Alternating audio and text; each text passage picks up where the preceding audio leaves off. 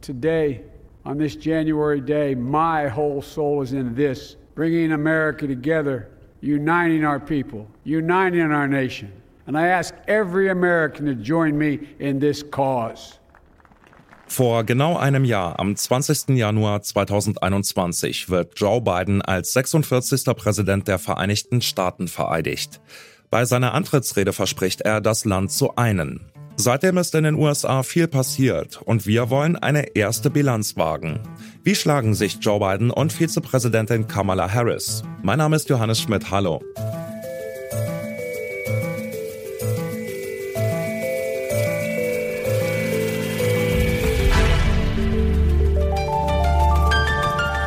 Zurück zum Thema. Sie haben geklatscht, mit äh, Kochlöffeln auf Töpfe geschlagen. Also es war richtig Partystimmung. Sie sind vors Weiße Haus gezogen und ich habe da mit vielen Menschen gesprochen und sie haben eigentlich alle gesagt, dass sie die Hoffnung haben, dass jetzt endlich nach vier Jahren Donald Trump alles besser werden würde. So hat Rika Havertz den Wahlsieg von Joe Biden und Kamala Harris erlebt. Als US-Korrespondentin von Zeit Online hat sie in Washington gearbeitet. Heute hostet sie den Zeit-Podcast OK America. Von der Anfangseuphorie über den Wahlsieg ist nach einem Jahr nicht mehr viel übrig geblieben. Dabei haben Joe Biden und Kamala Harris durchaus einige Erfolge vorzuweisen, sagt Rika Havertz. Ganz am Anfang hat geklappt, dass sie einen American Rescue Plan durchbekommen haben, also ein sehr umfängliches Paket, Milliarden umfasst ist, was den Bürgerinnen und Bürgern wirklich durch die Pandemie helfen sollte. Da muss man sagen, das haben sie geschafft. Sie haben eben auch Infrastrukturgesetzgebung durchbekommen. Das heißt, es wird jetzt sehr viel in marode Straßen, Brücken, Internetausbau investiert. Sie haben auch auf einer, sage ich mal, Metaebene wirklich auch versucht, wieder eine Ruhe und Normalität in die Politik zu bekommen. Sie haben eine strukturierte Strategie, was die Pandemiebekämpfung angeht. Sie waren sehr dabei, die Impfstoffe unter die Menschen zu bringen, auch eine sehr konsequente Impfstoffkampagne zu führen.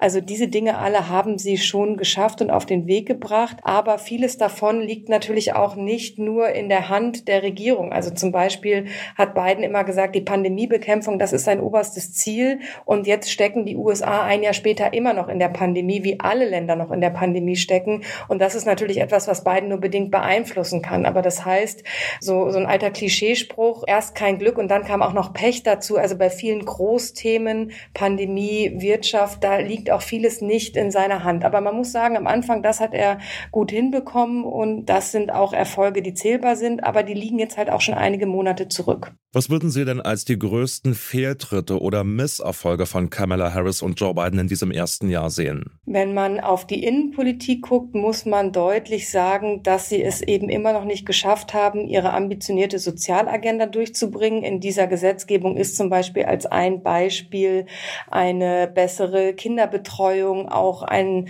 besseres Kindergeld für Familien. Also da steckt viel drin, was berufstätigen Eltern einfach es erleichtern würde, ihre Kinder zu betreuen. Das klingt für uns in Deutschland wie eine Selbstverständlichkeit, aber in den USA gibt es das in vielen Teilen nicht und da wird sehr viel auf Selbstverantwortung gesetzt und Familien besser zu unterstützen. Das liegt zum Beispiel in dieser Sozialpolitik-Agenda und die scheitert eben am Widerstand innerhalb der Partei, muss man sagen. Es geht gar nicht darum, dass das nur an den oppositionellen Republikanern scheitert, sondern eben auch daran, dass sich innerhalb der Demokratischen Partei progressive und moderate Flügel zerstreiten und die Demokraten brauchen zwingend im Senat alle ihre Stimmen, alle 50, die sie haben, plus die 51. von Kamala Harris als Vizepräsidentin, um über einen Kniff überhaupt ohne republikanische Stimmen diese Sozialagenda durchzubekommen.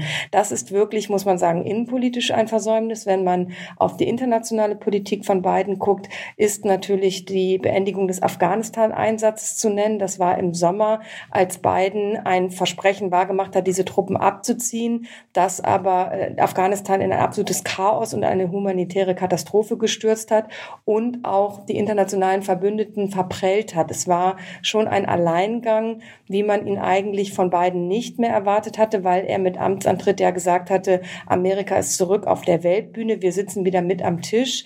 Aber am Ende hat er dann doch auch sehr egoistisch da seine Interessen durchgezogen und hat diesen Abzug auch einfach strategisch schlecht umgesetzt. Und das ist international auf viel Kritik gestoßen, aber auch in den USA war das keine gute Presse für ihn, obwohl eine Mehrheit der Amerikanerinnen und Amerikaner sich diesen Abzug sehr gewünscht hat. Joe Biden tut sich schwer, seine Pläne umzusetzen. Aber warum eigentlich? Darüber habe ich mit Julian Müller-Kahler von der Deutschen Gesellschaft für Auswärtige Politik gesprochen. Ich würde doch auch sagen, dass Biden unter einer politischen Paralyse leidet, die die amerikanische Demokratie schon lange plagt. Die Republikaner haben sich voll auf Trumps Linie begeben und seinen Populismus weitergetragen, machen Fundamentalopposition. Da hat einen äußerst konservativen Supreme Court, also obersten Gerichtshof, gegen ihn, der viele seiner Ambitionen unterminiert. Fast jeder Präsident, äh, und das schon seit den 90er Jahren eigentlich, diesem großen politischen Spaltung hier in den USA zum Opfer gefallen, um seine Vorhaben durchzusetzen. Und äh, das wird, glaube ich, in Zukunft leider auch nicht besser was dann wiederum dazu führt, dass die Leute das Vertrauen in die Problemlösungskompetenz von demokratischen Institutionen verlieren und äh, ja, solche Leute wie Trump oder anderweitige Populisten auf dem Vormarsch sind und äh, darauf bauen können. Die beiden großen Parteien, die Demokraten und die Republikaner, stehen sich unversöhnlich gegenüber. Das mache das Regieren umso schwieriger, sagt Julian Müller-Kahler. Man muss da verstehen, dass das amerikanische System ja auch darauf ausgelegt ist, die Tyrannei der Mehrheit oder Minderheit zu verhindern äh, und es zu einem unglaublichen Kompromissbereitschaft eigentlich im politischen System kommen müsste. Und nachdem Amerika wirklich in unterschiedlichen Realitäten lebt und der politische Kompromiss eigentlich heutzutage als Verrat an den Idealen angesehen wird, ist es unglaublich schwierig, ein derartiges Land und die Probleme anzugehen und nachhaltig zu lösen. Insofern naiv würde ich ihn nicht bezeichnen, vielleicht etwas gutgläubig. Das hatte auch schon Obama das Problem am Anfang und äh, Opfer der politischen Umstände in Washington. Was kann er denn dann jetzt in den drei verbleibenden Jahren seiner Amtszeit denn noch anpacken? Ein Jahr ist vorbei, er gilt als schwer angeschlagen. Jetzt drohen, wie Sie es gerade schon erwähnt haben, bei den Kongresswahlen in diesem Jahr drohen die Demokraten ihre Mehrheit in den Parlamenten zu verlieren. Was erwarten Sie, wie es für ihn weitergeht in den nächsten drei Jahren? Was kann er jetzt tun?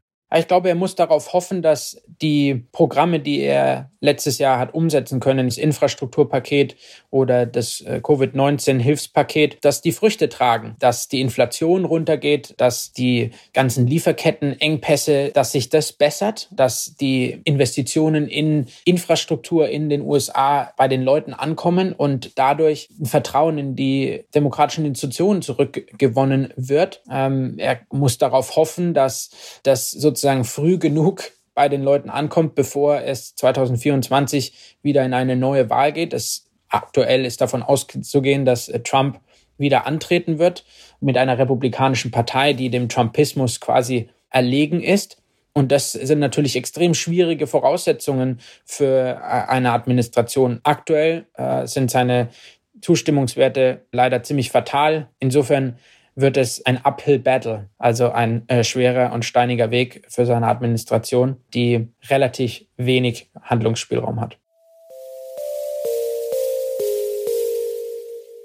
Als Joe Biden vor einem Jahr sein Amt angetreten hat, da haben viele Menschen große Hoffnungen in ihn gesetzt. Mittlerweile ist die anfängliche Euphorie verflogen. Die Gründe? Innerparteiliche Streitigkeiten, lautstarker Populismus und zwei politische Lager, für die Kompromisse als Schwäche gelten. Das ist auch für Vizepräsidentin Kamala Harris ein Problem. Sie wurde vor einem Jahr noch als mögliche Nachfolgerin von Joe Biden gehandelt. Aktuell stehen ihre Chancen darauf aber schlecht. Und damit sage ich danke fürs Zuhören. Redaktion dieser Folge Alina Eckelmann, Lea Schröder und Charlotte Thielmann. Produktion Andreas Popella. Chef vom Dienst war Kai Rehm und mein Name ist Johannes Schmidt. Macht's gut und bis zum nächsten Mal. Zurück zum Thema vom Podcast Radio Detektor FM.